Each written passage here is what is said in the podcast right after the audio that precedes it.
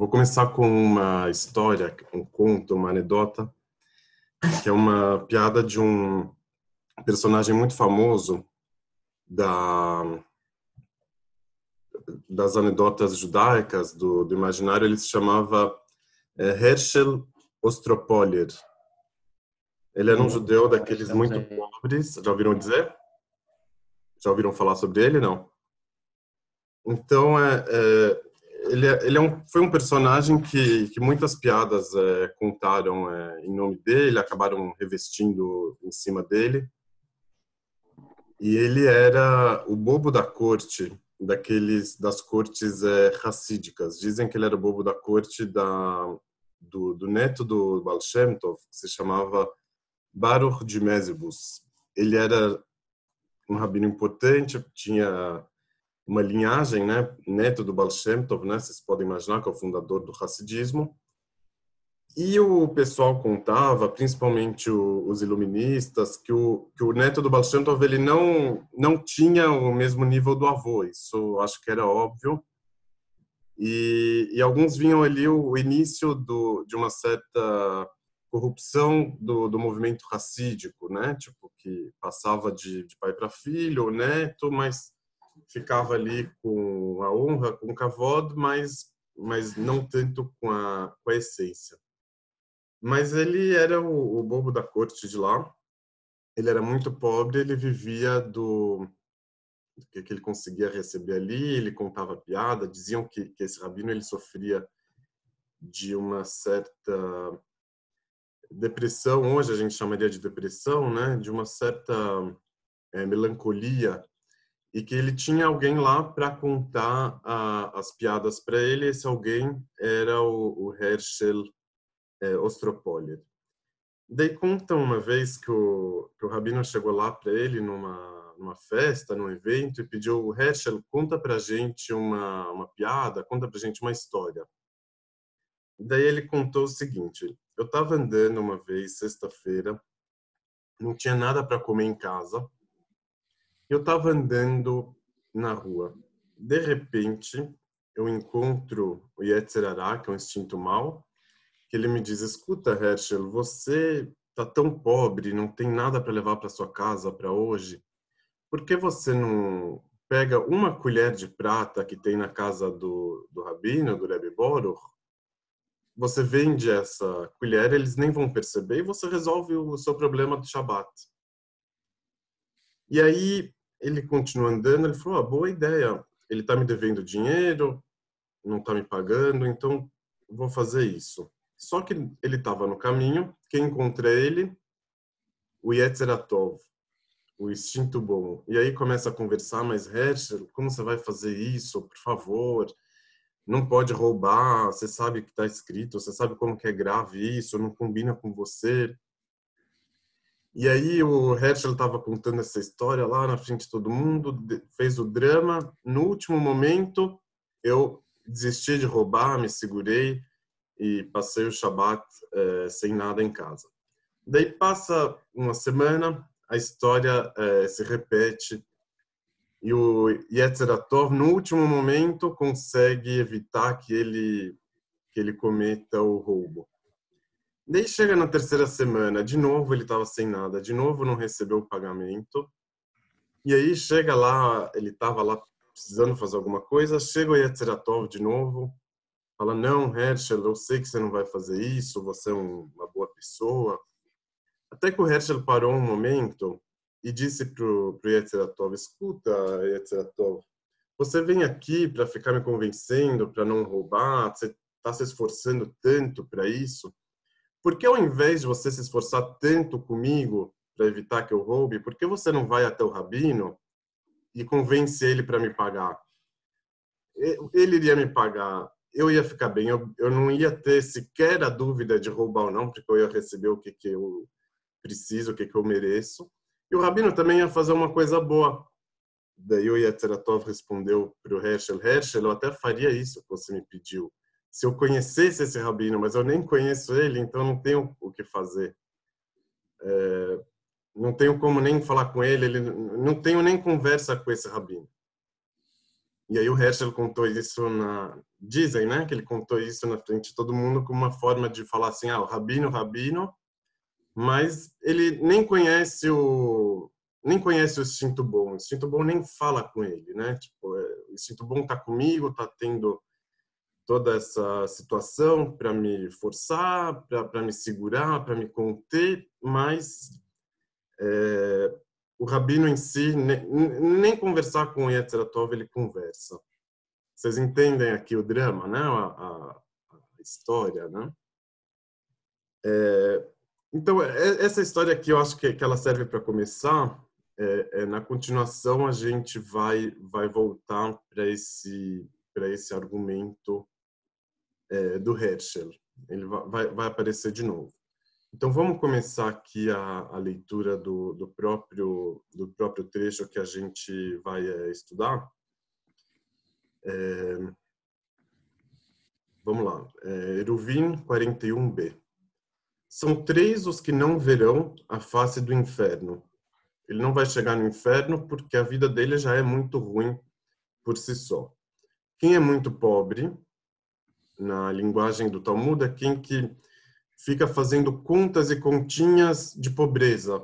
Né? O cara fica pensando 10 centavos para cá, 5 centavos para lá. Esse a vida dele é muito ruim, ele não não domina a vida dele, então por mais que ele cometa alguns pecados, é, quando que ele for morrer, o sofrimento que ele teve em vida já foi tão grande que ele não vai ser punido por esses pecados com o inferno. Ele já já pagou a, a parte dele. O segundo é quem tem problemas intestinais. Isso era uma questão muito grande naquela época, até mesmo hoje em dia pode ser. Então, essa é uma pessoa que também sofreu muito, não vai para o inferno. O terceiro, quem tem dívidas na praça. Toda hora precisa ficar lidando com cobradores, com gente que vem, vem cobrar. Mais uma pessoa que meio que não é o dono da, da própria vida, a vida dele é muito ruim. Ele vai estar livre do inferno. Diz Agmará que tem é, que inclua um quarto caso entre esses que não vão para o inferno. Qual que é qual que é esse quarto, quarto que não vai para o inferno? É a pessoa que é casada, um homem que é casado com uma mulher ruim. Aqui Agmará fala sempre na, na, linguagem do masculino, mas se for o caso vocês podem inverter também, né? A mulher que é casada com um homem ruim. Eu estou aqui fazendo a, a tradução, né? Então, esse homem que é casado com uma mulher ruim também não vai para o inferno porque ele já sofreu bastante durante a vida. Pergunta Agmará, e por que a mulher ruim não é unânime para livrar o marido do inferno? Porque é só de acordo com uma opinião. Agmará fala, tem quem diga que a mulher ruim também livra a pessoa do inferno depois que ela morrer. A Gemara pergunta, e, e, os outros que não concordam com isso? Por que, que eles não concordam? O que, que eles vão dizer sobre, sobre essa questão da mulher ruim? Responde a Gemara, ah, porque este homem pode cumprir o mandamento de se divorciar. Eu estou lendo no chat, tá? Sempre. Este homem pode cumprir o mandamento de se, de se divorciar. A vida dele tá ruim? Tá. Se divorcia. Ah, você não divorciou? Deve ser que não está tão ruim assim. Então, se não está tão ruim, não é um sofrimento que vai livrar essa pessoa de ir para o inferno depois. Mas aí pergunta a Gmará, e a primeira opinião, aquela que sim incluiu o homem casado com uma mulher ruim para ir para o inferno, por que, que, que ela vai dizer sobre a possibilidade do divórcio? Ah, o argumento que a, que a outra opinião deu, né, está se voltando agora para a primeira opinião. Agmará responde, por vezes o custo é muito alto. Quando tem a Ktubá, quando se faz o casamento, se estipula o valor do divórcio, quanto que o marido precisaria pagar para se divorciar. Então esse valor de repente é muito alto, ele não tem esse dinheiro para essa taxa, né, essa multa, vamos falar. Ele não tem essa multa, não tem o valor dessa multa, então ele precisa continuar casado para respeitar o, o, contrato entre eles e aí ele não tem esse dinheiro, mas a mulher é muito ruim e a vida dele é o um inferno, então por isso ele vai estar livre do inferno depois que morrer. Diz Agmará uma outra suposição por que, que, esse, que essa pessoa não se separa. Por vezes ele não se divorcia por causa dos filhos. Então ele tem filhos, não consegue se divorciar.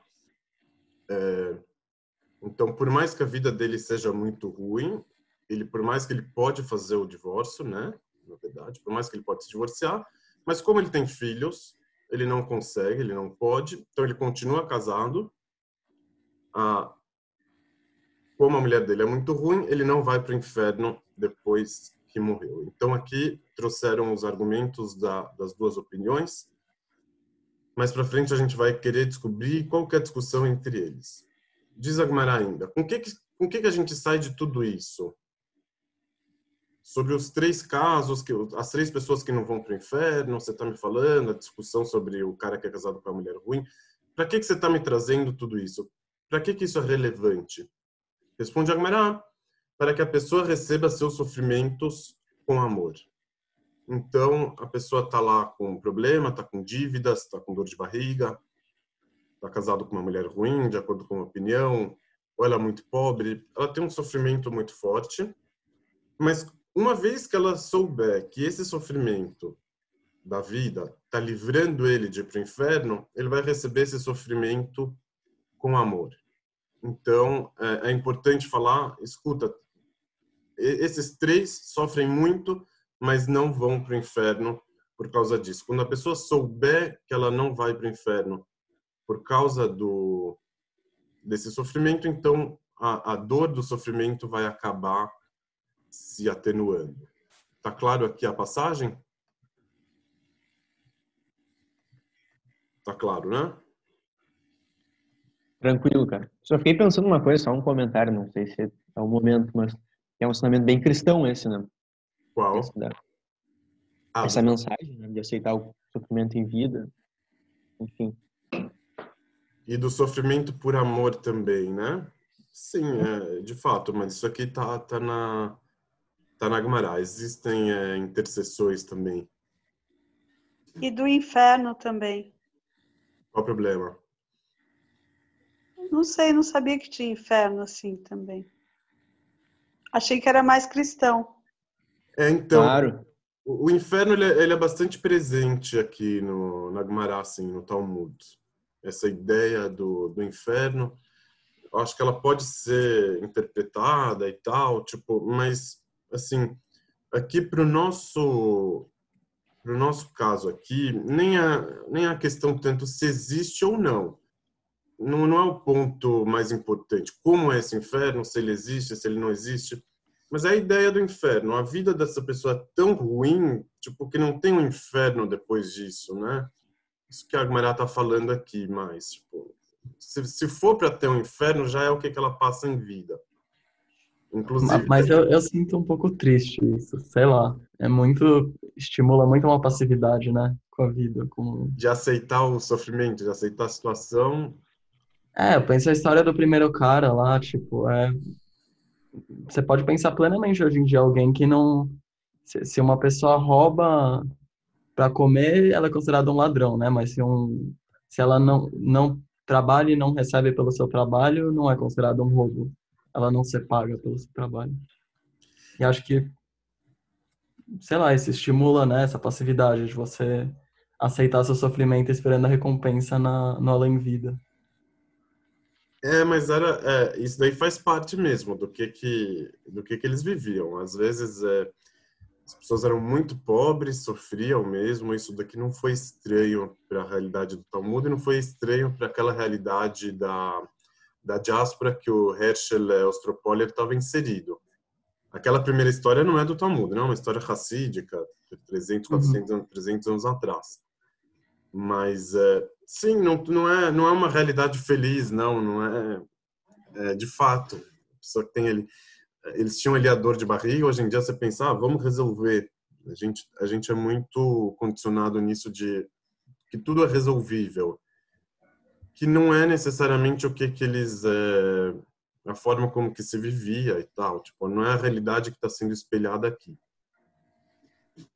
Mas... É, eu acho que eu acho que ainda tem uma certa ironia aqui nesse receber por amor. Vamos, vamos chegar aqui então. É... Então, assim, em primeiro lugar, uma coisa que eu acho que precisa que a gente precisa é, elucidar. Vão ser três perguntas que eu vou fazer. A primeira pergunta é qual que é a diferença entre as duas opiniões? Se a mulher, se uma mulher ruim livra a pessoa do inferno ou não? Porque do jeito que a Agmará colocou, é, parece que a diferença vai, vai ser só é, entre, entre os casos. Aquela pessoa que pode se divorciar, então a vida dele é, não é tão ruim. Tanto é que ele pode se divorciar e ele não se divorcia. Isso é uma opinião. Já a outra opinião vai ser o quê? Ah, não, tem vezes que ele não pode se divorciar. Então a vida dele continua sendo muito ruim e por isso ele vai se livrar do inferno. Então qual que é a discussão entre as duas opiniões? A discussão é só sobre qual que é a maioria dos casos que a, da pessoa casada com uma mulher ruim, se ele, se ele pode se divorciar ou não. Essa que é a discussão. Que um lado vai falar, ah, não, na maioria dos casos ele pode se divorciar, e o outro vai falar, na maioria ele não pode. Então a gente precisa definir bem, podemos tentar entender qual que é a discussão entre as duas opiniões. Do jeito que está colocado aqui, talvez eles nem discutem, talvez eles estão tratando só de casos diferentes. Aquele que fala que a mulher livra do inferno é porque ele está falando de um caso que não dá para se divorciar. E o outro que fala que a mulher não vai livrar do inferno é porque esse cara pode divorciar. Será que é, eles estão tratando com casos diferentes, mas concordam no mérito? Ou será que tem alguma discussão entre as duas opiniões? Quando a gente começou a ver no, no início, parecia que eles discutiam. Quando que a gente continuou a leitura, parece que não. Então, essa é uma pergunta que a gente precisa tentar descobrir qual, se tem uma discussão entre as duas opiniões e quais, quais são as diferenças entre as duas opiniões. Agora, a, a, a segunda pergunta, e aqui eu vou voltar para a história do Herschel que, e do argumento que ele falou é, ali atrás. Você vem no final da no final da no final dessa narrativa que, que a Agmará trouxe? Que a pessoa precisa, que tudo isso a gente está contando para quê? Para a pessoa receber o sofrimento por amor. Agora eu pergunto, é fácil receber um sofrimento por amor? Porque às vezes é, é fácil falar, né? Ah, isso aqui é para o bem, estou recebendo por amor. É fácil assim, falar, mas sentir isso é fácil? Oi, Roberta. Como assim por amor? É o que está é o que está escrito ali. Você vai receber o sofrimento por amor. Você sabe que esse sofrimento está vindo de Deus. Existe uma literatura muito grande a respeito disso no judaísmo. Você sabe que o sofrimento está vindo de Deus. Então, o, o sofrimento que chega até você é uma comunicação de Deus com você. Ele está querendo que você melhore. Ele está querendo te ensinar alguma coisa. Então, você vai receber isso com amor. Você não vai sofrer, não vai ficar triste por aquilo. Então, ou o, o sofrimento vai ser pelo menos atenuado, ou talvez a pessoa vai ficar feliz mesmo, tipo, ela vai receber com simcha e tal, com alegria. É, então, assim, é, a pergunta que fica aqui é fácil receber esse sofrimento com amor? Até entender esse conceito já é difícil, né? Quanto mais a pessoa conseguir chegar nesse nível, ela tá lá com dor de barriga, tá lá com, com casamento ruim, tá lá com, com todas essas quatro esses quatro itens, mas ela está lá sofrendo por amor. É fácil? Tem, uma, tem um versículo da, da Torá que está escrito assim: E agora, Israel, o que Deus pede de vocês é somente temer a Ele. Está em Deuteronômio. É só temer a Deus e, e guardar todas as mitzvot. Daí Agmará vem e pergunta isso em outro lugar, não aqui. Ela pergunta: é uma coisa pequena temer a Deus? É fácil temer a Deus? Por que, que o versículo vem e fala: ah, eu só estou pedindo isso para vocês temerem a Deus? É só isso, uma coisa pequena. Daí a responde ali que para o Moshe Rabbeinu, para o Moisés, que ele estava dizendo aquele versículo, temor a Deus é uma coisa pequena. Então, ele está falando para as pessoas, ah, é só temer a Deus, porque para ele é fácil, mas para o público não, a Gemara diz. Agora, se temer a Deus não é fácil, não é uma coisa pequena, quanto mais amar a Deus, amar a Deus é mais difícil ainda. E agora, amar a Deus no sofrimento é, é, é duplamente difícil, né? Se o temor já é difícil, né? o, o, o, o, amor, o amor é mais ainda, ou não, mas vamos supor que sim. Mas o amor no sofrimento, com certeza, é mais difícil do que o temor a Deus. Então, é, a, a pergunta que a gente vai fazer aqui é a seguinte: se você já está dizendo para a pessoa, para ela receber o sofrimento com amor, ou seja, que ela precisa se esforçar, precisa fazer uma reflexão, precisa, né, é um exercício religioso muito profundo e muito difícil. Se você já está dizendo, se você já está introduzindo o elemento do amor aqui nessa conversa, por que você não fala para essa pessoa fazer uma terapia de casal, para ela começar a lidar melhor com a mulher, para essa mulher deixar de ser uma mulher ruim? Então, nos três casos anteriores, não, é, ele não tem como ir para o médico, não tem, é, não tem dinheiro mesmo para pagar as dívidas, nem para ficar livre do, dos problemas, ele não tem dinheiro.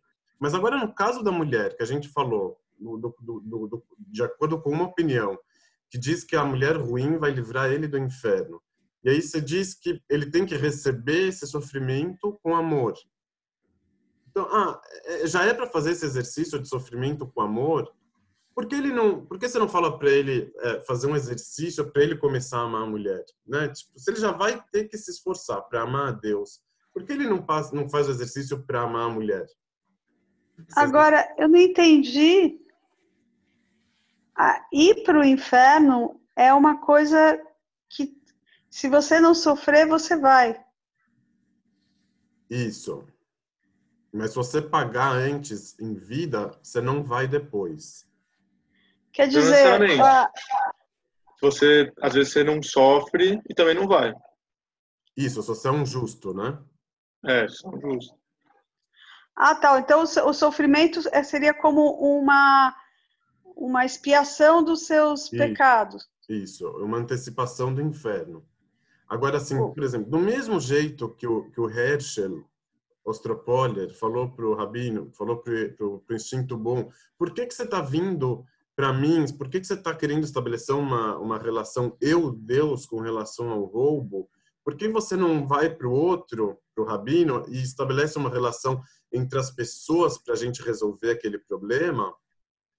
Não é essa que foi a pergunta do Herschel na, na piada? Por que, que a gente aqui não faz uma relação entre as pessoas para resolver esse problema? A gente está colocando Deus no meio, está colocando um sofrimento para essa pessoa, para ela pagar os pecados, para deixar de ir para o inferno. Talvez seria mais vantajoso, mais prático, mais fácil, melhor, inclusive, para a vida ali do casal. Que ele fizesse um exercício de amor, não para Deus, mas para a mulher. É, tá clara a pergunta? Ou não? Tá claro, Ernesto? Sim, tá claro.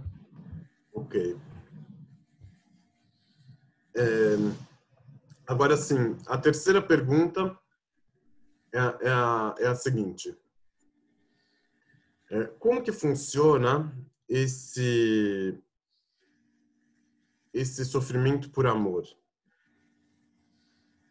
A pessoa que começa a, que começa a ter amor no sofrimento dele, ele vai para o inferno ou não? Porque se ele está amando o sofrimento, se ele está lidando bem com aquilo, então ele já não está mais sofrendo, não é verdade?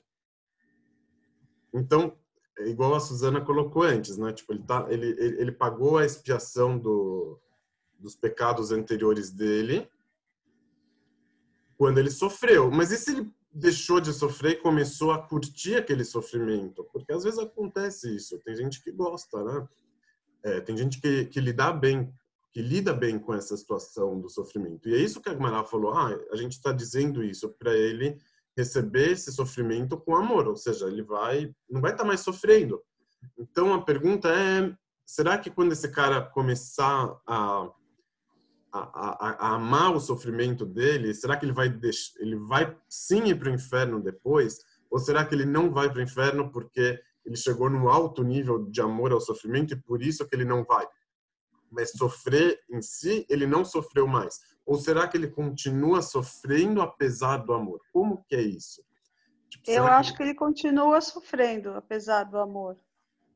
O amor, ao, nesse caso, não é o amor ao sofrimento, mas é a condição de que a vida não é um mar de rosas, que a vida tem percalços, que a vida tem dificuldades. Mas a pergunta é, e no caso que ele sim amar o sofrimento, aí, aí isso não vale mais?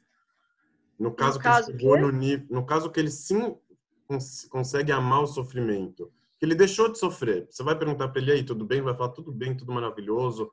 Mas não necessariamente deixou de sofrer. Ele incorporou um estado em relação ao sofrimento. Mas o sofrimento ele continua lá em uma lógica das categorias. Mas e se Ele ele, virou categoria. E se ele virou a Mas chave, será- ele passou outro Eu lado? acho que o amor, o amor ao sofrimento, que no sentido do, do amor a Deus que envia o sofrimento, é uma hora você falou aí, é, pode ser é, mais no sentido de você aceitar as condições da vida e poder lidar melhor com elas. E, e não sei. Não, eu, eu, eu, entendo, eu entendo a opinião de vocês de como seria melhor lidar com a situação e não aceitar, e não amar o sofrimento. Isso eu entendo, tá claro. A minha pergunta é, o cara que ele realmente ama o sofrimento, tipo, que ele, que ele virou essa chavinha, que ele pegou isso para com, com uma radicalidade maior. Então, é, é que que a gente vai dizer para esse cara? É, é, é, é, falando aqui naquele outro campo, tipo do, do sadomasoquismo, por exemplo, o cara que gosta de apanhar, por exemplo. Então existe um sadomasoquista religioso. O que, que, que você vai dizer sobre ele? Ah, então ele não sofreu, ou ele sim sofreu. E se ele amou esse sofrimento, então será que ele está excluído disso aqui? Fala, Daniel. Ah, mas aí ele virou, aí é- pode, não sei, é como é a mesma coisa que autoflagelo.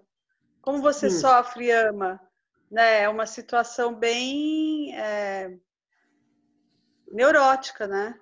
Que seja, mas a gente não, não, não precisa excluir essa possibilidade. A gente, tipo, ela, ela é uma possibilidade bem radical, a gente traz ela para dentro, às vezes, com ela a gente vai conseguir entender melhor o que, que acontece no, no centro. Gente, gente, desculpa que eu peguei o bonde andando e eu quero sentar na janelinha, mas eu tô pensando, eu tava pensando justamente no que que vocês aqui estavam chamando de amar o sofrimento. Eu fui a Guimarães muda de assunto logo depois né, desse pedaço, né, de, de aceitar o sofrimento com amor, depois muda de assunto. Então, eu não sei exatamente é, o que que é esse amor ao sofrimento. É, é isso que você falou, Yossi? É uma coisa masoquista, de alguma maneira É, pode ser. extrair alguma, algum tipo de prazer no próprio sofrimento, algo que pode ser até visto como um desvio, ou, e aí eu não sei se vocês chegaram a falar sobre isso, eu estou na cabeça, estava estudando com algumas outras pessoas agora, a gente falou sobre Coelet, e é uma imagem que me vem muito, livro de, de Eclesiastes, é, é uma espécie de contentamento em enxergar ah, as coisas, cada uma no seu lugar, cada uma no seu tempo, inclusive as coisas sofridas que a vida nos proporciona, mas de alguma maneira entender que, que é isso mesmo, é, esse é o mundo que Deus criou e é, não é que você não vai ser triste, não é que você não vai sofrer, não é que você vai sentir prazer em, estar sofrendo, mas é você reconhecer que o sofrimento também é, faz parte desse mundo. Eu não sei se vocês foram para um lado ou para algum outro Então, lado. eu vou- vou- Yossi, isso parece que isso me remete ao livro de Jó. Não tem, não Tem. tem algo a ver aí, não? Tem sim, claro, com certeza. Eu acho que de de tudo que eles estão falando, assim, tem. O, o amor não é pelo sofrimento, o amor é por Deus, né? Eu acho que. Eu, eu, eu entendo que é desse amor que ele tá falando. Mas o, o amor é por Deus, mas nesse caso, se ele entendeu que é uma comunicação de Deus com ele, que Deus está fazendo, na verdade, uma bondade com ele, que deu esse sofrimento material para ele, para livrar ele do sofrimento espiritual do inferno, então ele vai amar esse sofrimento porque é, é- é esse sofrimento que vai libertar ele de uma coisa muito pior depois. Então, Mas é- aí é uma leitura de Shabbatai Tzvi, assim. Tá, Não, mas, mas isso aqui está na Agmará aqui. Isso aqui está nessa Agmará. A gente pode entender essa Agmará de uma forma mais reduzida Quando, E, É. Um minuto, um minuto, um minuto, é, Suzana. A gente pode entender essa Gemara de uma forma mais reduzida e dizer que não. É, é, a Gemara só está falando de atenuar o sofrimento e não de converter esse sofrimento em amor. Mas se a gente esticar ao máximo que a gente puder, e a gente pode esticar. Está escrito ali, receber com amor. Não fui eu que coloquei a palavra amor ali. Receber com amor não é, não é uma anestesia. Quando a gente fala de atenuar, é uma anestesia. Aqui não. Você pode converter esse sofrimento. E eu estou mostrando aqui esse, esse processo. Qual que é? A pessoa fala, esse sofrimento aqui, material e físico, na verdade ele é, ele é bom para mim. Na verdade ele é uma bondade para mim. E, e- e esse negócio do Shabbat tipo, tem, é, é, tem origens dentro da, do, do, da- do Talmud que, e, e- do, e do misticismo, com certeza, que as coisas são ao contrário nesse mundo. Esse mundo é de um jeito, mas ele está refletindo é, ao contrário do que é no mundo, em outro mundo, sei lá, o que que é na, na verdade, no fundo. Então, é, a gente não pode excluir essa possibilidade desse cara que começou a amar o próprio sofrimento de uma forma religiosa. A bondade de Deus, que ele é tão grande, o amor a Deus é tão grande, que o Ernesto colocou, que acabou fazendo uma tradução desse sofrimento, um processamento desse sofrimento como uma coisa boa e a pessoa ficou feliz com aquilo. Mas aí tem uma diferença. Se quiser terminar, depois eu falo. Não, pode falar. né? É, uma coisa é a gente amar ou tratar com amor o sofrimento que nos é imposto e e que a gente passa, entre aspas, naturalmente ou por vontade divina. Outra coisa que é o campo do masoquista, que é um so- o auto fazer sofrimento. Então, buscar o sofrimento no plano material e não como uma mensagem espiritual. E aí são, não, é uma é uma outra dimensão do corpo e não do espírito. Sim, o, masoquista que eu coloquei como como como um exemplo, né? Como uma ilustração. Não, não é que esse processo é um processo masoquista é, necessariamente, ainda que ele possa ganhar contornos masoquistas e faz parte. A, a, a, a vida religiosa ela tem tem muitos traços patológicos, tipo, isso é fato, né? É, e, e, de repente isso pode ganhar esses traços é, masoquistas mesmo. Tipo, isso existe em, em uma série de religiões, inclusive no judaísmo. Então, ah, a pessoa que está tá querendo resolver os problemas espirituais dele flagelando o corpo, faz sentido não faz, né? É, é, isso, é, isso é uma discussão, mas a, a, a pergunta aqui é se esse cara aqui, ele, se a gente consegue pelo menos é considerar essa possibilidade do cara que virou a chavinha e passou a amar o sofrimento e a gente perguntar se o fato dele não estar tá mais sofrendo com o sofrimento, se isso vai livrar ele do inferno ou não. Ou será que ele tem que sofrer só até uma medida? Porque se ele sofrer mais, se ele gostar mais do sofrimento do que essa medida, então ele já já não vai adiantar nada nesse caso. Tipo. Porque senão valeria a pena se endividar e aí você tá livre do inferno, né? É, só- eu também não é concordo. Não, não consigo aceitar isso. O que que você não o que que você não aceita? Essa posição, assim, tipo, porque parece um cálculo, né? É uma, é uma maneira de calcular, de converter um sofrimento material num- no contrário do sofrimento, poderia dizer, sei lá, ausência de sofrimento na, na vida futura, né? Pós-vida, assim. É, mas aqui assim a, a- a- que o jeito que eles aceitar. colocaram é mais do cara que já estava sofrendo, né? O jeito que está narrado é que ele já estava sofrendo e aí a posteriori a gente está falando, ó, escuta, esse sofrimento vai vai te livrar. O, o contrair dívidas não é igual a gente, não é tipo o cara que vai lá e contrai dívidas e fica na maior, tipo, bem, o cara que precisa lidar com os cobradores que vão lá, Sim, penhoram tudo da casa dele. Mas, mas poderia, a gente pode argumentar que a própria pessoa não entende o que é o seu sofrimento, muitas vezes, né? Ela não reconhece como sofrimento algo que é sofrimento, pode ser esse caso, né? O cara, Perfeito. sei lá, cria mecanismos de defesa para aceitar, tem ganhos secundários, como estavam falando, né? Sei lá, no sentido, ele pode se fazer de coitadinho, isso pode ser bom, né? Na relação com outras pessoas ou com ele mesmo, por exemplo. E a gente pode argumentar que a, própria, que a pessoa está doente, né? Tá num sentido, tá ainda mais doente, porque ela está aceitando um sofrimento que é um sofrimento, que é uma coisa que vai contra a potência de vida, assim, né? Então, Que a pessoa que aceita um próprio sofrimento tá doente. Num nível Não sei. eu- depois eu queria falar. Por favor, depois fiquei curioso com a história, só um parênteses, comentaram antes de Habitats View, o que, que tem a ver com isso, eu não, não peguei, assim, se o Gabriel ou tu quiserem falar, eu, assim, por cima, se achar que tem alguma relevância. Sim, fala, Suzana. Eu acho que aí não vale mais, porque ele não está mais sofrendo. Ok, Então ele não, ele, ele, É. ele para de sofrer. beleza. Então não vale mais como, como é, Uma expiação. É, não, não, não, não, não, valida mais ele, ele ser purificado. O que purifica é o sofrimento. Se ele deixa de sofrer porque ele fica tão habituado a esse sofrimento e acha que isso é uma condição que ele tem que ser devoto amorosamente a ela e se habitua ao ponto de amar, aí a, a, a- a própria é, e- e parece que é uma coisa. Para falar a verdade, eu, eu- caí de paraquedas aqui, mas eu estou tentando entrar. Não, não, Eu todo não mundo está aqui na mesma. Eu não sei muita coisa.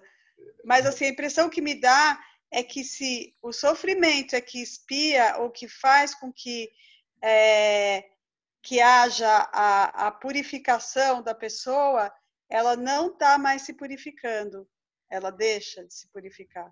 Beleza, eu vou colocar aqui o, a animação que o Gabriel sugeriu no share screen. Vocês estão- Ela é, é muito grande, ela é um curto, é um filme mesmo, assim.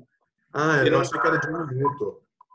Não, é, de- depois vocês veem, é é uma animação curiosa, assim, de uma narrativa do êxodo, do, uma, uma contação do Ceder a partir de referenciais, sei lá, feministas, a partir de referenciais... É bem... mas só o nome me lembrou. Ah, O que o, o Jaime falou- do V, Gabriel, do pro Jaime? Eu acho que você falou bem aquela hora. É Essa imagem mesmo de que o mundo é um negativo, né? Um espelho de um de um esse mundo de hoje, né? O Olamazel ele é um uma antítese do Olamabá nessa perspectiva do Shabbatai Tzvi.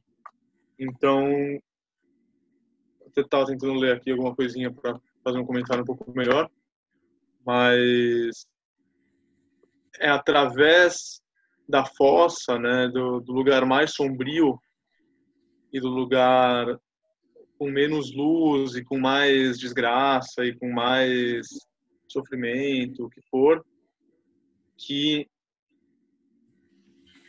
desperta uma força interior, né? Uma força da da escuridão e que eleva e que inverte esse espelho e traz o Mashiach, né? Então, o Mashiach, nessa perspectiva de Shabbatai Tzvi, não vem através do do Tikkun Olam e dos bons atos humanos, do aperfeiçoamento do espírito, mas justamente pela decadência do humano. E isso vai despertar a misericórdia de Deus e trazer o Mashiach. Então, essa perspectiva que assume o sofrimento como uma, uma condição redentora. Né? Entendi, pode crer. O quanto pior, melhor também, né? Tipo, É, é, parece um. É, é, qua- desculpa, eu só queria uma, um esclarecimento. Quando isso foi escrito? o quê? Essa O- passagem que você falou? O Shabbatai Não, ele... isso aqui está no Talmud. Ah, A passagem, desculpa. A passagem que a gente está lendo é do Talmud, tá? É, vamos colocar uns 1.700 anos atrás. E o Shabbatai Tzvi é de 1800, 1700, algo assim. Tá, vamos começar nas respostas. Agora, é, eu, eu só, eu só achei assim engraçado porque me parece um pouquinho de coincidência com a, a formatação do cristianismo. Não, com certeza. Isso aqui, eles já, eles tinham uma interseção, assim, tipo, É, não tem nenhuma dúvida. A gente já, já tratou até disso em, em outros é, em outros encontros. Tem sim, mas não, não tem problema também. Tipo, a gente não vai esgotar essa nenhum assunto hoje, mas é, principalmente não não a, a, relação com o cristianismo, né, como um todo. Mas é, eu queria começar a responder. Vou responder primeiro a pergunta a pergunta B, a segunda pergunta, que era sobre a pergunta do Herschel, né? A, a pergunta Posso do só Herschel... pedir para alguém copiar no chat as perguntas, porque... Eu, eu tenho aqui. É. Ah, eu tenho aqui. como eu cheguei tarde, eu não vejo o chat que aconteceu antes. Tá. Obrigado, Yos. A, a, a, a, pergunta que a gente vai responder agora, vou até relembrar ela. Se você fala para a pessoa receber o para a pessoa receber o sofrimento com amor, por que você não fala para ela começar a lidar melhor com a mulher? Eu contei uma historinha antes e tal, tipo, que o cara falou, ah, por que você não falou pro, pro Yetzeratov dele que, que tentava falar para ele não roubar? Por que você não vai falar com o rabino para ele me pagar, ao invés de ficar me falando para mim não roubar? Ou seja, para que você quer tá querendo colocar a minha relação com Deus aqui para brecar uma situação enquanto você poderia resolver isso entre, a, entre as pessoas. É, então, é, então, no nosso caso, a, per, a, a, pergunta foi assim, por que que você... É, por que que você diz para ela receber o sofrimento de Deus por amor e não fala para ele começar a lidar melhor com a própria mulher? se ele vai ter que se esforçar para construir esse amor, para pensar, para refletir, então reflete em favor da sua mulher, não em favor de Deus. A resposta é que amar o sofrimento e amar a mulher por obrigação é a mesma coisa. É uma é uma resposta forte, mas o processo que, que faz essa pessoa é, começar a amar a Deus, fazer a reflexão, começar a amar a mulher, fazer uma terapia de casal, é, é o mesmo processo. Então, assim, enquanto naquela história do Herschel, a pergunta, ela ficava forte, porque eram dois sujeitos diferentes, tipo, o, o instinto bem tinha que parar de falar com Herschel e começar a falar com o Rabino. Nesse caso aqui, o, o, a, a missão foi dada para a mesma pessoa. Ama o sofrimento, ama a sua mulher, é a mesma coisa então, não cabe essa pergunta, ah, por que você não fala isso, você fala o outro? Na verdade, quando ele vem e fala, ama seu sofrimento, já está incluso a possibilidade dele começar a amar a mulher. Então, é, assim a gente vai conseguir entender a primeira pergunta sobre qual é a diferença entre as duas opiniões. Posso perguntar? Pode. Eu não vou conseguir entender porque eu não entendi essa resposta. Ah, ah, ah, essa resposta você não entendeu? Não, porque é, eu acho que o, o, o, é meio, né, é completamente legítimo a, a pessoa querer resolver e, e, e não sofrer. E, né, você tem dois caminhos. Você resolver um problema com a sua, né, você falou, por exemplo, terapia de casal, você sentar e ter diálogo, né?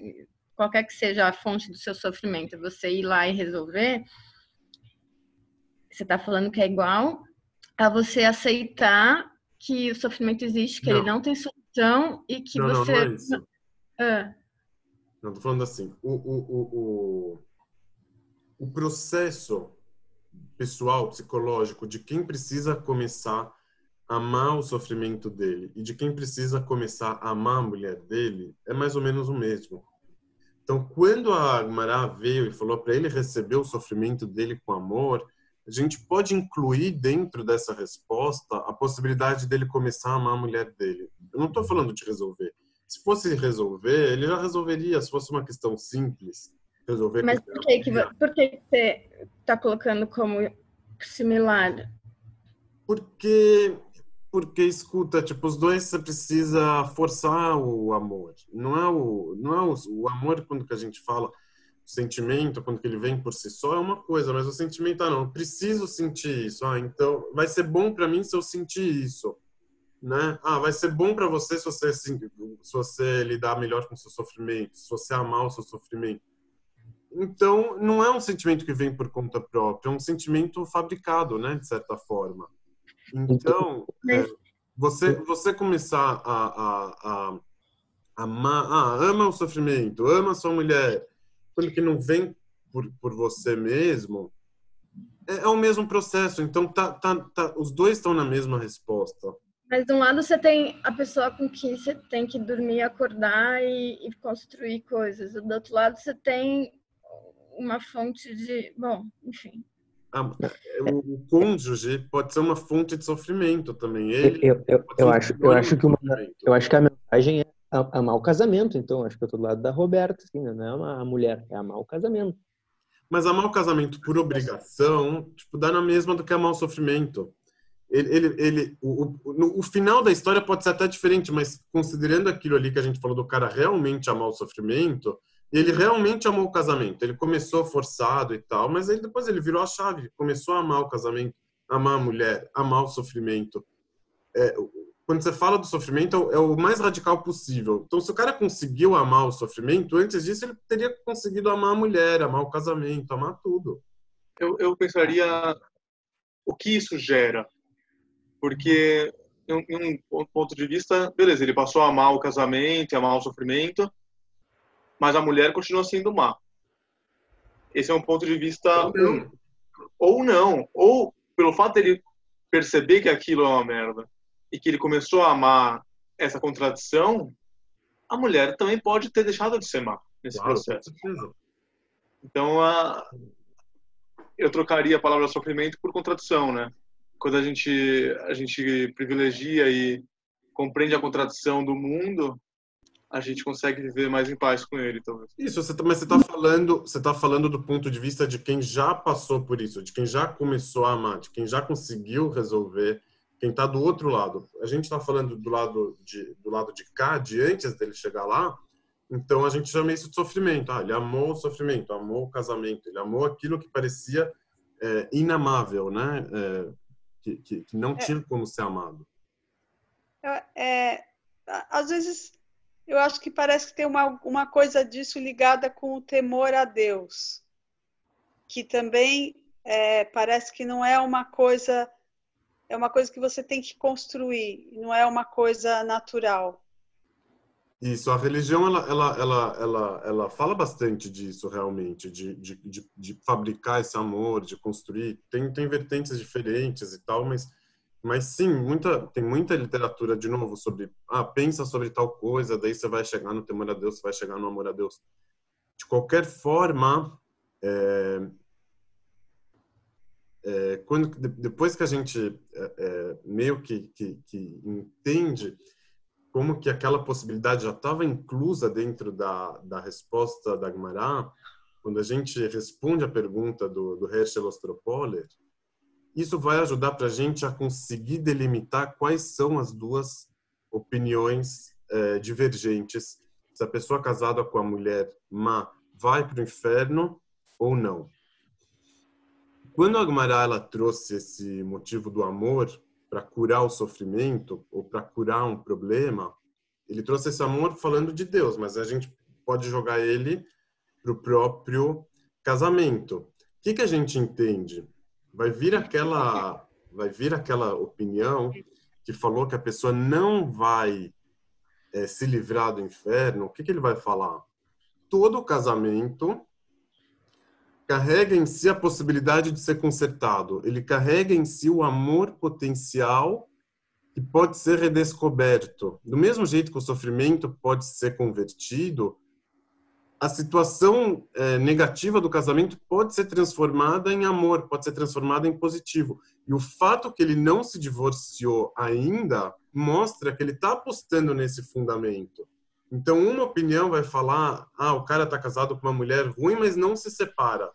Será que é só por causa dos filhos? Será que é só por causa do, da multa? Ou será que não tem ali um fundamento de amor que pode ser é, despertado para salvar esse casamento, para ressignificar a situação? Então, essa opinião vai falar: ah, não, não só por causa dos filhos e não só por causa do, do da multa, essa pessoa ela acredita nesse casamento, ela tem alguma coisa nesse casamento que Não necessariamente. pode ajudar ela. Oi? Não necessariamente, eu acho.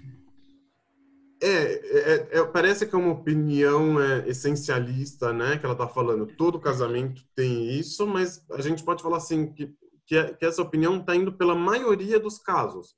Então ele entende que a maioria dos casamentos que ainda estão existentes, que mesmo que eles possuem algum, alguns fatores que façam ele se sustentar, alguns fatores externos como problemas de dinheiro, filhos, mas a maioria dos casamentos, segundo essa opinião, carrega esse fundamento do amor que está em potencial, que está em um estado é, é, é, invisível aparentemente, mas que ele está lá. Então, por causa disso, essa opinião vai dizer que que mesmo nos casos quando tem filho, quando tem valor da multa alto, ainda assim essa pessoa é, não vai se livrar de ir para o inferno. Ou seja, ela vai para o inferno porque se ela está mantendo o casamento, é porque alguma coisa tem.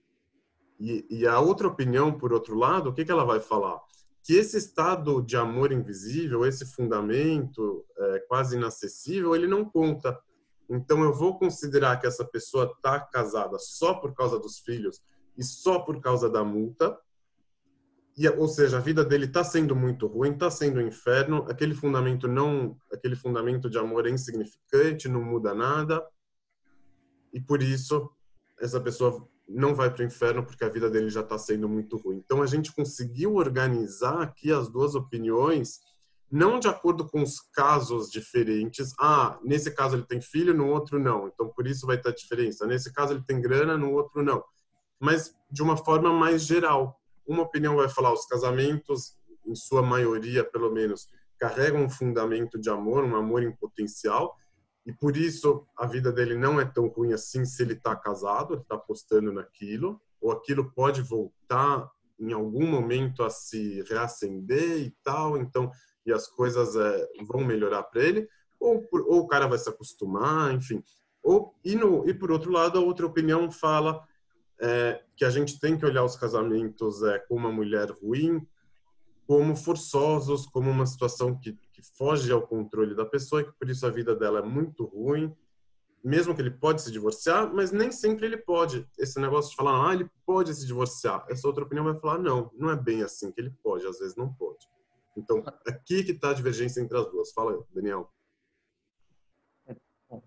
Eu, assim, também correndo o risco de chover uma olhada, eu não sei se isso foi discutido antes de eu entrar, mas está me parecendo que essas, essa divergência de opiniões aí sobre é, divorciar, a esposa amar ser uma solução, e não só uma solução como uma mitzvah, por outro lado, abraçar ou amar o sofrimento como uma forma de, de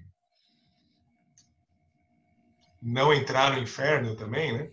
É, não sei, está me vindo a, um pensamento, e você que é estudado em psicanálise talvez consiga me corrigir ou confirmar com mais propriedade, que é amor e sofrimento como perspectivas diferentes, como se fosse as circunstâncias a, da vida ou as pessoas com que a gente se relaciona, assim, esticando bastante, levando para um limite esse raciocínio.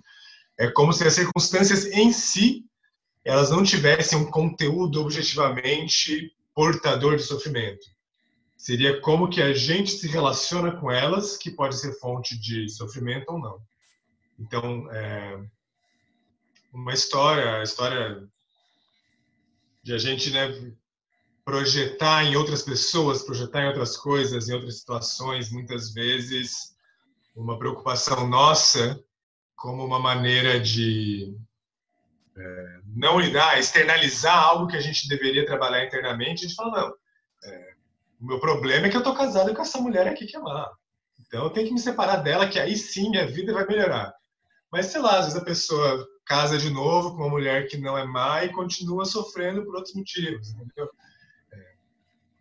Eu não sei se eu não sei se esse texto permite chegar nesse ponto e eu tô assim esticando um pouco o Não, raciocínio para tentar falar de alguma coisa que não, não diretamente relacionada. Eu, eu pensei é- outra coisa, pensei outra coisa. Só para aproveitar de ficar responde todo mundo. Mas a, a linha de raciocínio, segundo a qual a pessoa que está casada e está tendo eh, sofrimento, né, tá, mas acreditando num potencial redentor, né, solucionador desse desse casamento, uma das linhas de argumentação que tu expôs aí, ela deveria ser um argumento em favor dessa pessoa não ir para o inferno. Porque ele acreditou mesmo num potencial oculto de sofrimento, de, de redenção, de melhora. Então, por que essa pessoa não deveria ser beneficiada no Olamabá em vez de ser prejudicada? Então, o, o- é, vou perguntar, vou, vou- vou responder a, a sua antes, tá, Jaime? É, eu não tô, a gente não sabe aqui o final da história, se ele foi para o inferno ou não foi. A gente não sabe aqui o cálculo geral. Vamos supor que o cara ele, ele viveu uma vida como mulher ruim, mas tinha essa perspectiva. O que, que aconteceu no final? Não, não sei. A, aqui que a Guimarães estava tentando fazer é tentar traçar uma regra. Então, assim, ela, ela, ela gosta muito de, de fazer isso, de fugir um pouco da, da subjetividade. Falar assim, todo cara que tem dor de barriga não vai. Ele queria fazer a mesma, a mesma frase sobre o casamento com uma mulher ruim. Todo cara casado com uma mulher ruim não vai.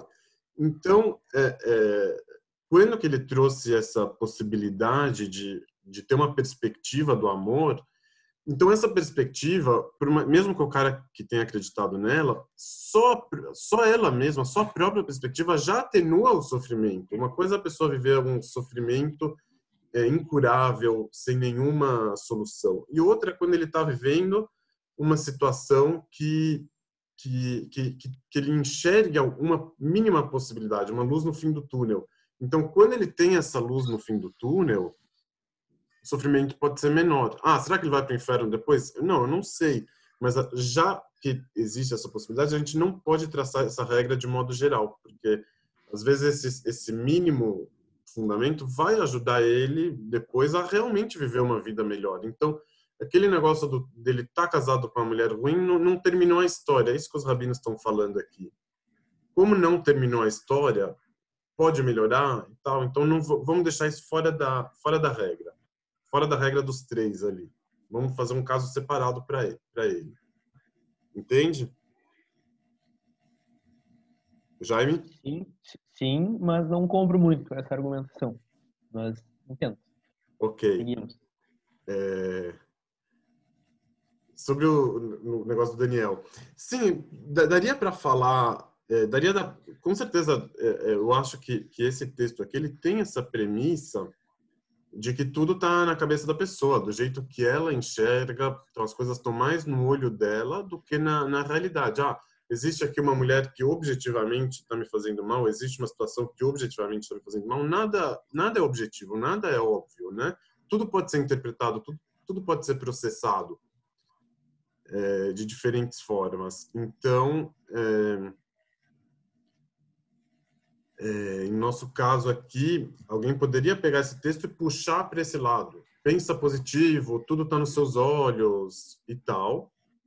Poderia levar para esse lado, ou não também. Então, é, é, quando a pessoa vai fazer o exercício de amar o sofrimento, vai ter a ver, vai ter esse esse lado vai vai vai ter que aparecer sim, tipo, se liberte da situação é, objetiva e, e tenta ressignificar com seus olhos o que está te acontecendo, inclusive convertendo do, do negativo para o positivo é, e assim por diante. É, isso está posto aqui. Agora, não é necessariamente para esse lado que, que, que, que eu gostaria de puxar, porque eu, eu não gosto muito do, do otimismo é, estupidizante, sabe? Daquele de fazer as pessoas é, é, se enganar, não enxergar o que está acontecendo. Isso daqui não é uma coisa que eu gosto, né? Tipo, não quero pegar o, o texto da religião e falar que é isso que ele está propondo. Pelo contrário, É, eu acho, inclusive a gente pode chegar é, é, sobre isso mais para frente de entender como que é o amor desse homem pela mulher depois do processo, ou o amor a Deus depois do processo. Como que ele é? Se ele, o, esse amor ao sofrimento que, que a gente ainda é, é precisava debater um pouquinho mais.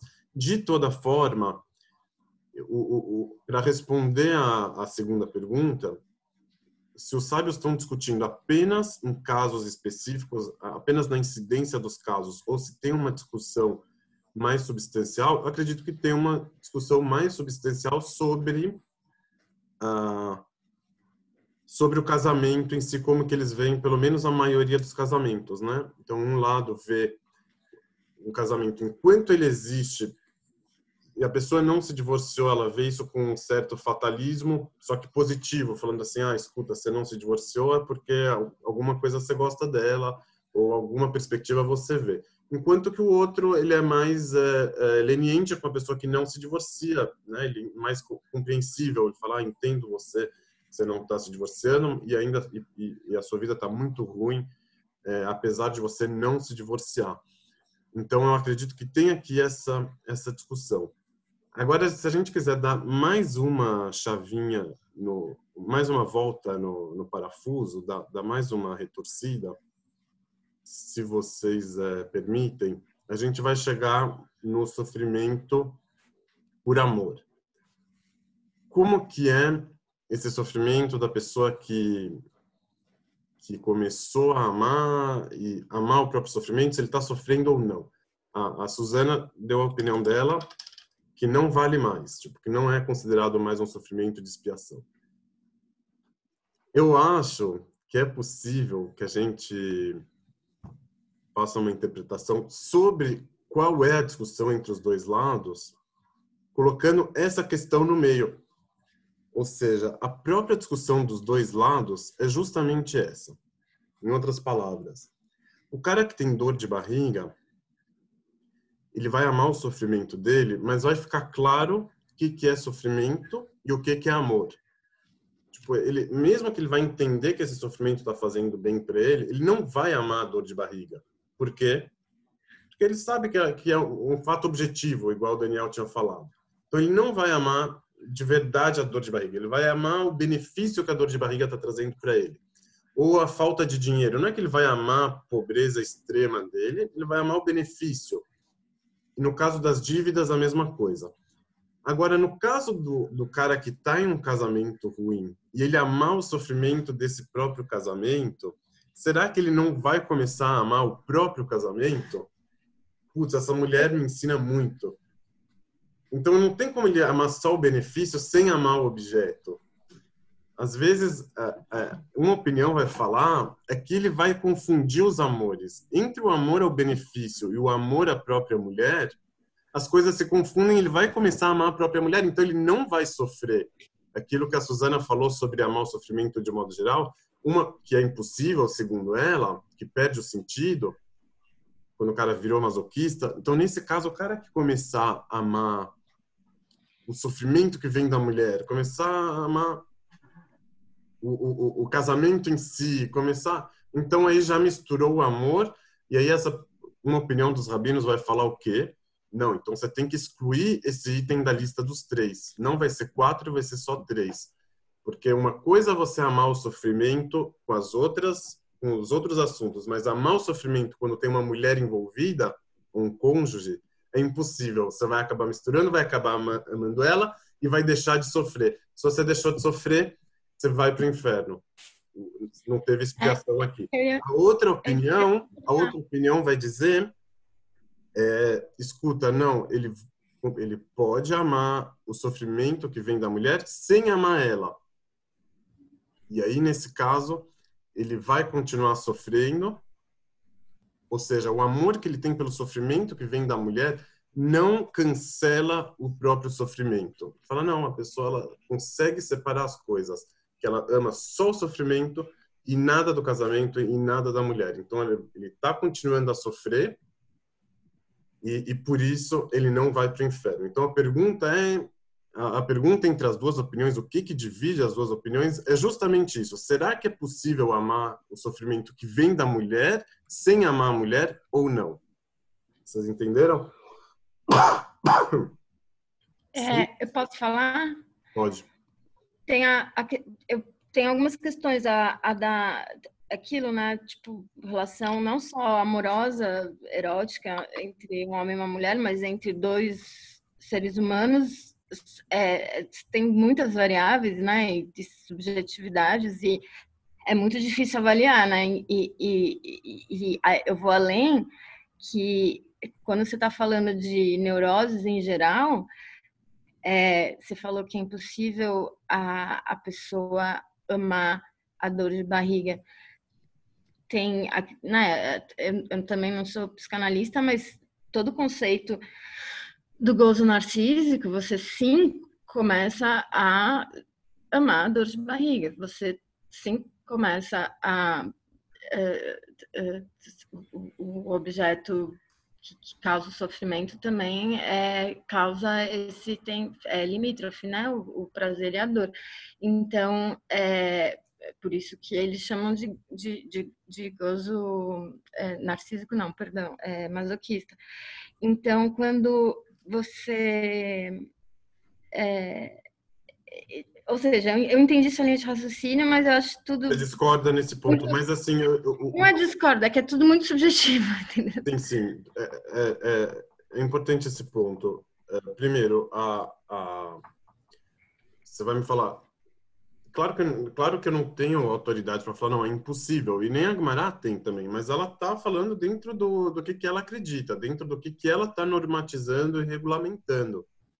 Então, na forma como que ela quer regulamentar, indo de acordo com a maioria ou indo de acordo com o conhecimento que ela tem, então a gente pode interpretar que nesse caso ela iria falar que é impossível amar o próprio sofrimento, que a pessoa não vai amar o sofrimento, ela não vai reputar esse tipo de amor ao sofrimento da dor de barriga.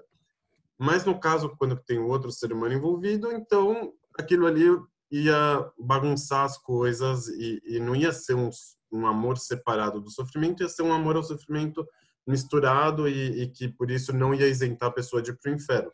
Ah, tudo é subjetivo? Claro que é tudo subjetivo. Agora, a Agmará, ela tem essa forma dela, dela pensar que, que, que meio que, que desconsidera muito a subjetividade. Isso aqui tem até a ver entre as diferenças entre o judaísmo e o, e o cristianismo que a gente já falou em outras vezes. É, a, a- ideia de que a pessoa só faz o que, que ela está realmente totalmente plena daquilo, totalmente certa, uma ideia mais cristã do que o que, que o Talmud acreditava que acontecia. Então, o Talmud ele prefere pegar os fatos, os atos das pessoas e entender a partir daquilo. E, e ele é, impor um, um significado para aquilo. Ah, então a pessoa que, por exemplo, lá no, no trabalho de Shabbat, o cara que foi andando até o limite de 2 mil cúbitos, então ele pensou tal e tal coisa. Se ele voltou, ele pensou tal e tal coisa. Ah, pergunta para o cara o que, que ele pensou. A, a, a, a é muito cética com relação ao sentimento de cada um, a, a, a, a versão que cada pessoa vai dar sobre si mesma, sobre os fatos que estão envolvendo ela. Então, é, é um pouco autoritário isso por um lado, mas tem a sua lógica se a gente for pensar por outro, inclusive é, a partir do Lacan, quando a gente fala do, do, do, da vontade do outro, né? A pessoa acha que a vontade é dela mesma, mas na verdade é uma vontade do outro e assim por diante. Então, como como um como sendo o outro, ela fala não, a vontade desse cara foi essa e essa. Então, a situação desse cara naquele casamento é essa. Ele- Eles vão lá e falam isso. Óbvio que a pessoa, o indivíduo, vai poder, vai poder pelo menos, ter a própria versão dos fatos e falar: não, não é bem assim. Acredito que a minha situação, no meu caso, é, é, é outra. Mas aqui tem, de qualquer forma, as duas opiniões que contemplam essa variedade. De um lado, vai ter as pessoas que vão estar contempladas com uma opinião, do cara que está casado e não consegue se separar e está sofrendo, do outro lado, o cara que está casado, está sofrendo, mas vê uma perspectiva e por isso o sofrimento dele não é tão forte.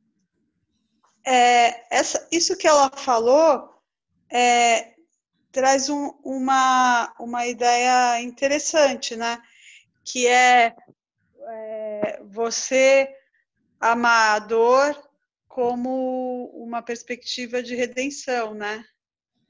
Quer dizer, se você, se você sabe que aquela dor vai te livrar do inferno, aí a dor tem uma perspectiva. Se você não tem consciência disso, aí ela tem outra perspectiva. Então essa que é a pergunta que eu estou querendo falar aqui nessa nessa terceira nessa nessa segunda forma de reordenar as duas opiniões que no caso do, do, da relação do homem e da mulher é isso essa que é a pergunta que vai entrar. O cara que sabe que esse sofrimento vai ser bom para ele e tem outra mulher envolvida será que isso vai ser considerado sofrimento ou não vai? Então é, eu, do jeito que a gente está interpretando aqui nessa terceira forma a, a, o, o, Talmud concorda com a sua opinião sobre as três, as, os três itens primeiros, que é impossível amar esse sofrimento totalmente, tipo, e amar de verdade o sofrimento. Mas quando tem uma mulher no meio, aí tem a discussão. Um lado fala que sim e o outro lado fala que não. Eu acho que não, diria. Você vai na... É, pensando assim, porque os três primeiros, eles se referem ao sofrimento individual, né? A fome, a tarefa de ficar cobrando, a dor de barriga. E querendo ou não, o sujeito é egóico, né? A gente não. É difícil ultrapassar o nosso ego como indivíduo e passar a esse nosso. É um processo muito mais. muito menos intuitivo, né? Muito pouco intuitivo. Agora, quando entra no campo relacional, quando entra né, partes e cada uma tem uma autonomia e cada uma tem uma um modo de operar, aí entra, né, acho que eu acho que essa, essas fronteiras entre o sofrimento e o amor se diluem. Eu acho que deixa de existir uma um amor totalmente puro ou um sofrimento totalmente puro. Eu acho que o, o Baden-Powell exemplifica numa frase, né? O amor só é bom se doer. Ele, ele fala no, no Afro Então, eu acho que, que é essa, essa, esses polos, né, essa separação muito clara entre o amor e o sofrimento, ela não é não pode ser tão percebida no campo da relação. Eu acho que um está tá em função do outro. Você vai pegar Posso um... só complementar rapidinho o que o Gabriel acabou de falar. Baden Powell, meu pai é médico e ele gosta de falar que dor é uma coisa maravilhosa porque faz você saber que você está vivo. Então, tipo, só isso. É, isso, isso, isso entra aqui também, né? A, a, a relação, ela, ela é, pode piorar depois da dor. Nesse caso do, do, do homem com a mulher, ele tem o sofrimento da mulher, já é uma relação. Ele poderia passar por um estágio de apatia total, de estranheza total, que nem dor ele iria sentir mais, né? É, então, nesse caso, assim, solitária essa pessoa não tá, porque ela tá com alguém, mesmo que esse alguém causa dor para ele, causa chateação. Ele poderia estar tá casado e solitário e, e, e, uma relação morta, totalmente apática é, é, isso aqui reforça ainda mais esse esse lado, isso que você está falando. Teve o, o, Mas ia mudar algo ele tá sofrendo casado ou sofrendo solteiro? Muda, porque pelo menos ele tá com alguém, né? Tipo, é, a, a, a, dor da solidão é outra dor, não é a mesma. Mas eu digo na questão da recompensa. Do... Então, não, isso, o, a Gumará poderia falar assim, ah, tem mais um cara que não vai para o inferno, um cara que é solitário, mas ela não falou. Não sei se ela conhecia tanto esse essa realidade que hoje a gente sabe melhor, né? É, mas é, isso acabou não entrando. Mas, enfim, às vezes a às vezes o que, que a Gumará falou assim do cara que tá do, do, do casamento ruim, às vezes foi esse casamento ruim, o casamento da solidão né? E não casamento da dor. Tipo, às vezes o da dor, né? O do sofrimento. E aí, e aí a pergunta é se o cara vai consegue amar a solidão que vem do casamento ou não. Tipo, a gente está complicando ainda mais. Que é possível também da gente perguntar. E aí a, a pergunta vai ser ressignificada de novo. Será que, né? Será que ele tem como amar uma solidão que vem de um casamento? Uma opinião fala que sim, a outra fala que não, né? Ah, impossível, tipo, porque tem a outra pessoa ali que tá te fazendo ficar solitário. Tem alguma coisa, Beth? Não. Onde que entrou a solidão, eu? Isso que eu não entendi. Porque, Porque... assim, a... Ra não é uma mulher má? Uma, uma mulher má, ela pode ser de dois tipos. Pode ser uma que causa dor pro cara, que é má, que faz ele sofrer e tal. Ou pode ser uma mulher que deixa ele solitário com relação a outras mulheres, porque ele está casado ou outras pessoas, mas que ela não oferece companhia para ele ao mesmo tempo. Então, ela é uma é, é a mulher má que, que, que ela castiga pela solidão, deixando o cara isolado, deixando ele solitário e assim por diante. Então, no caso da mulher má que, que faz o sofrimento, o cara ainda tem uma relação, ele está com alguém, por mais que essa pessoa faz ele sofrer. E o cara que está sozinho, e o cara que está com a relação morta, né? É, pode ser pior ainda. Tipo, ou seja, as coisas sempre podem piorar, né? Mas também podem melhorar, né? E é também isso que podem... incomoda, porque isso pode fazer você aceitar a vida medíocre, né? Mas aqui bastante masoquistas, né? É meio difícil melhorar. Não, mas assim, Gabriel, é, é, Ernesto, o fato de poder melhorar tá na raiz do argumento de quem fala que a pessoa não vai para o inferno enquanto ela tá, tá no casamento, porque pode melhorar também. Né? Então, os problemas de, de dor de barriga, o problema do dinheiro, da pobreza, eles enxergam ele como problemas mais objetivos e, e, e mais duros do que o problema do casamento, o problema do casamento pode melhorar. Já os outros, dependendo da circunstância, não, não tem como melhorar e ficam naquilo. E quem, quem não vai para o inferno vai para onde? Eu não sei te falar. Porque aqui fui, deu, um pouco, deu um pouco a impressão que é, exatamente o, o, o casamento que era ruim se torna bom é, é o próprio não inferno. Também dá para. Também você não vai assim. para o inferno vive um inferno. Sim, sim, também, também é possível fazer essa interpretação, sim. Não, não tô indo, não tô indo hoje para desconstruir o inferno. Quem sabe outra vez. Ficou forte essa declaração.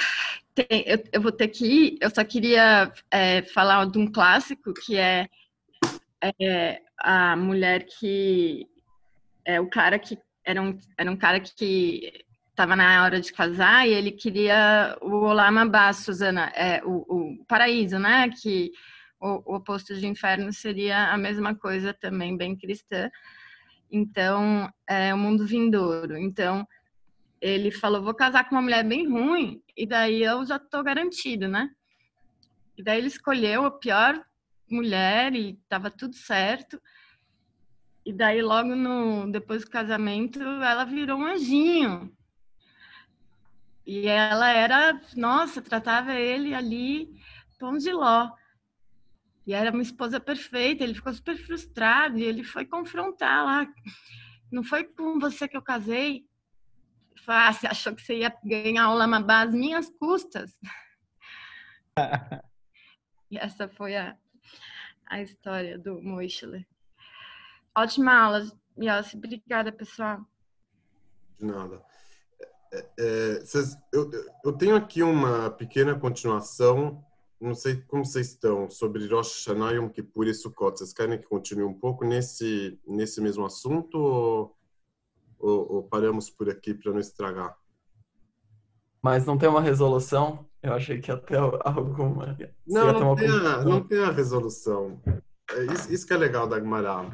É, não, não, é, a, a, lista ficou de três, e por, umas, por algumas opiniões ficou uma lista de quatro, por outras não, não, não fechou não. E por isso que eu estava falando que, a, que, a, que essas duas opiniões contemplam a subjetividade. Ah, é, é subjetivo, vai para cá ou para lá. Ah, por isso que tem duas opiniões que ficaram, é, que ficaram assim. É, tem, tem, vou falar então bem rapidinho de, de Rosh Hashanah Yom Kippur e Sukkot, que, que de alguma forma também vai ajudar a gente a entender o que, que a gente estudou aqui nessa, nessa passagem. Tinha um cantor que chamava Shlomo Karlebach, que ele contava histórias. Você conhece, eh, Gabriel? Você é cantor? Ele contou uma, uma história que seria do, do Rabbi Levi de Berdichov, que é dos primeiros mestres racídicos também, que ele defendia os judeus e tal, que ele gostava de enxergar os méritos dos judeus. Então, ele contou que uma vez chegou para ele uma mulher com uma situação e falou: Meu marido me abandonou. E ela queria, né, queria resolver a, a situação. Ele falou, e aí o rabino perguntou: Mas por que, que ele te abandonou? Falou: Não, porque já fiquei mais velha, ele encontrou alguém melhor, ele não, não gosta mais de mim. E aí o rabino perguntou para ela: O que, que você diz sobre isso? né? Tipo, ele tem um argumento, né? Aí, aí ela respondeu o seguinte: como ele pode esquecer o quão bonita eu era na época da Rupá, na época do casamento?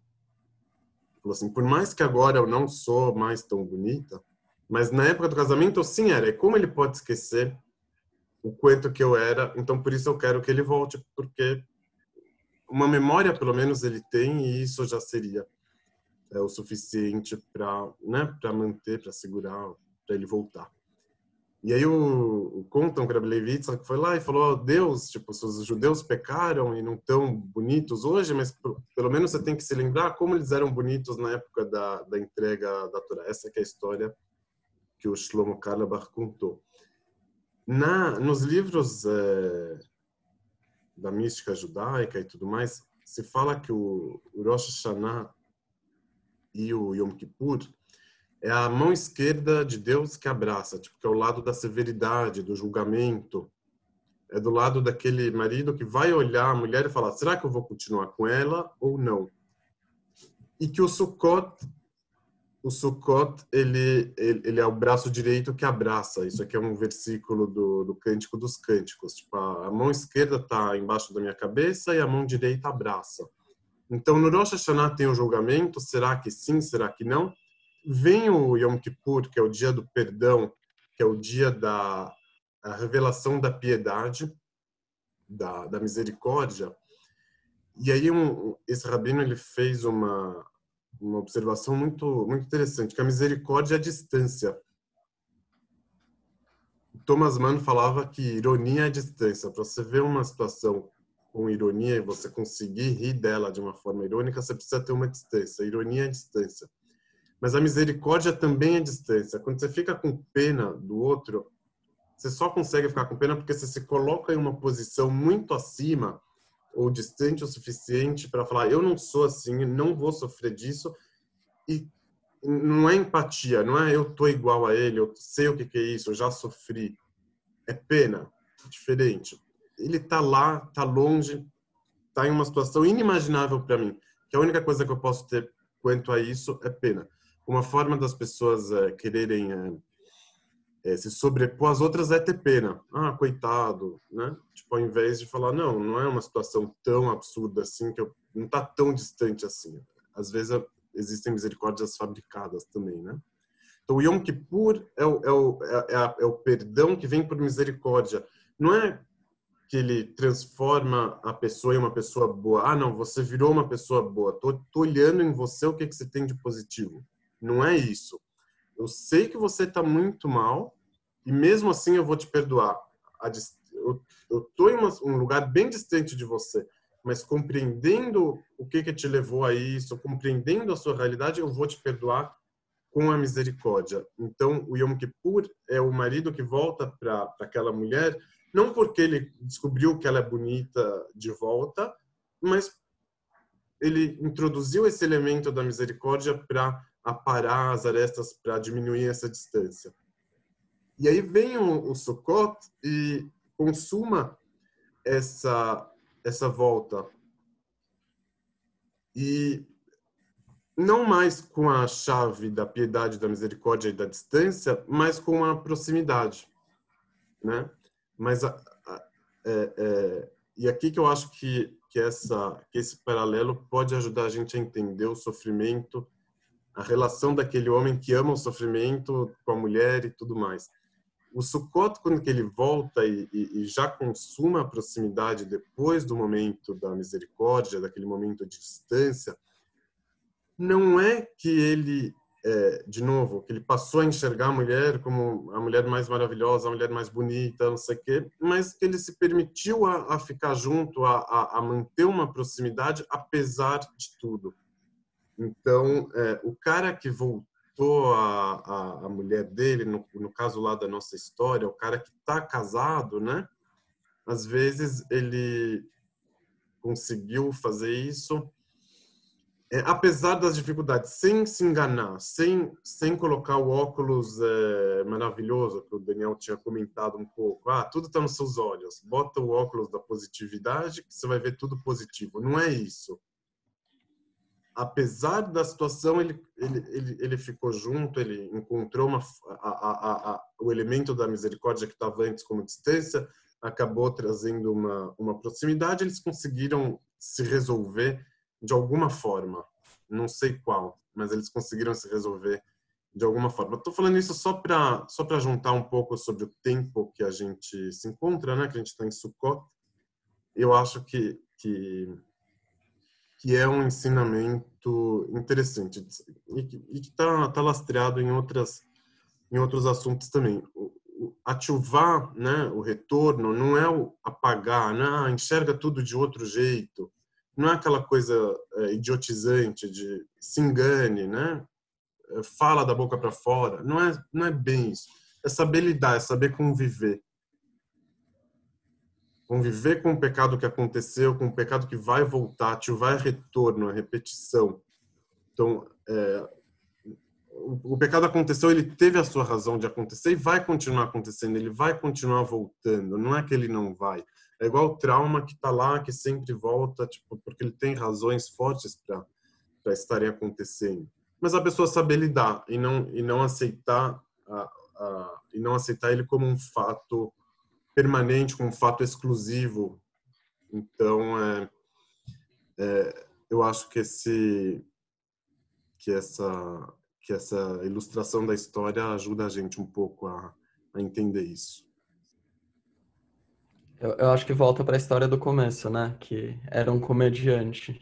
Eu pensei nisso desde o começo, assim, o, do humor como essa ferramenta de. É um humor judaico, né? Esse humor autodepreciativo é conhecidamente judaico.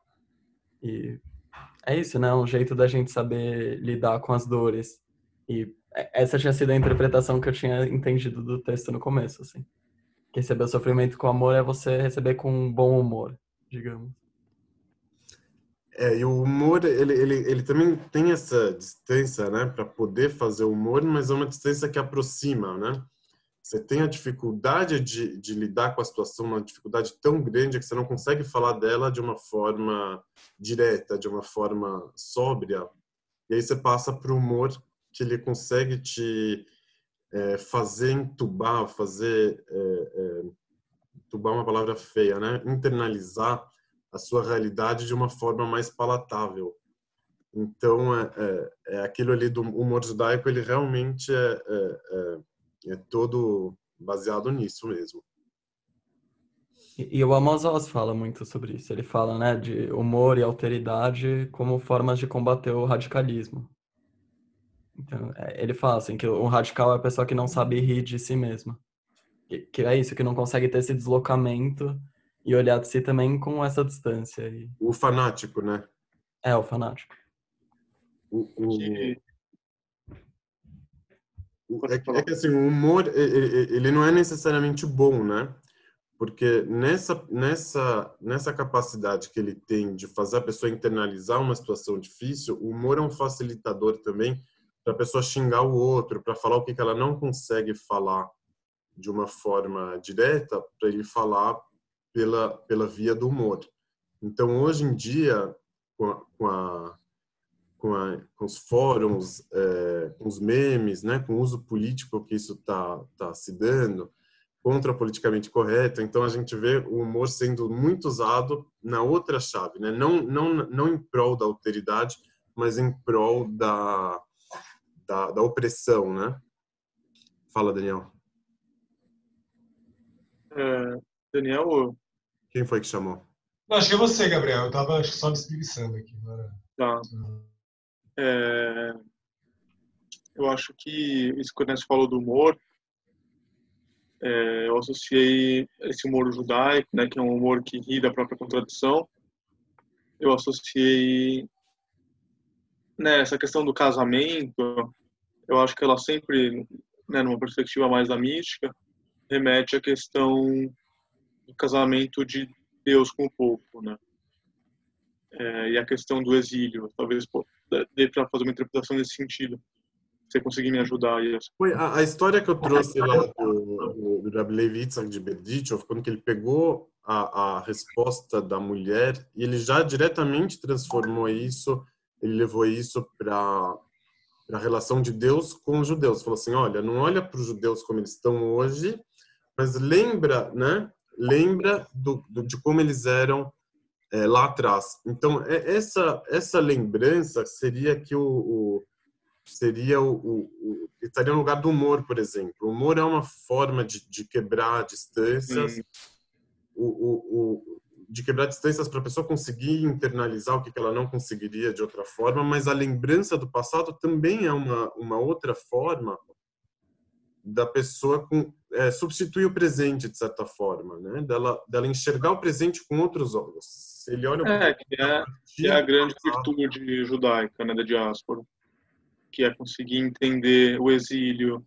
e essa experiência de sofrimento é, a partir de uma perspectiva do amor, a partir de uma perspectiva da adaptação e da do diálogo com as outras culturas, então, a partir desse lugar do sofrimento, que é o exílio, é poder estabelecer uma relação de amor com Deus, mesmo à distância.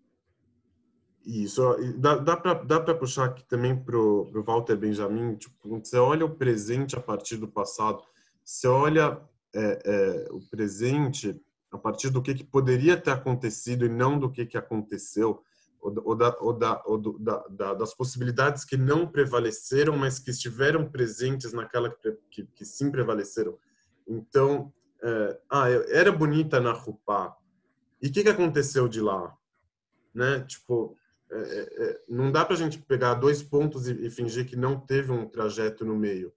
Então, o que, que aconteceu de lá? Isso com certeza tem uma, isso com certeza explicaria muito do presente e ajudaria a pessoa a aceitar o presente também. Então, a, a, a memória do passado ela vem é, é, é, com essa chave. Fala, Daniel. Eu ia só fazer um adendo sobre o comentário que você falou de. Você falou que eu falei de colocar uma lente de positividade. É, o meu comentário não era uma proposta nesse sentido. Assim, eu, sei, eu entendo que existe existe esse tipo de visão, mas a minha proposta seria, se é que eu tenho uma proposta, não sei se tem uma proposta nesse sentido, mas de, de em que medida nossos problemas são derivados de fatores externos, em que medida eles estão dentro da gente. Não é que o problema não exista, não é que eu vá olhar para ele, não, isso aqui não é ruim na verdade, porque olha só esse do lado. Mas é uma identificação de origem, né, de causa dos problemas, interna ou externa. É, mas eu ia falar alguma coisa sobre o que o Gabriel está falando, mas esqueci. Acho que sobre isso é, é, a, é aquela, aquele diálogo complexo né, entre o universal e o particular o que é uhum. universalmente considerado um problema e o que é particular. É. E por isso que esse texto eu achei muito bom, porque ele, ele apresenta essas duas possibilidades, como eu estou reinterpretando, é, ao mesmo tempo, sem escolher nenhuma delas. Por um lado, a, a esposa má, ruim, é um problema objetivo, digamos assim, que tem uma solução objetiva. Pode ter uma solução objetiva dependendo do caso. Por outro lado, você pode escolher receber isso com amor. não vai eliminar. E, e é isso que eu ia falar, acho que é, receber o sofrimento com amor ou amar o sofrimento como frase é muito interessante porque é, você, implica que o sofrimento está lá. Amar o sofrimento não pode fazer o sofrimento deixar de existir, porque daí você não vai ter o que amar.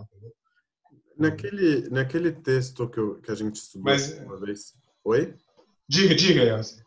Aquele texto que a gente estudou aqui uma vez sobre o, o justo e que é, que é bom para ele, o justo que é mal para ele, você lembra? Lembro. A gente Tinha também alguma coisa a ver com o justo que é filho do mal, mal Isso, isso. Então o justo que é o justo que o justo que é bom para ele, não necessariamente a vida dele é muito boa, mas ele olha de uma forma boa, né? Ele olha como sendo uma coisa boa. A gente a gente isso isso estava presente ali também entre outros.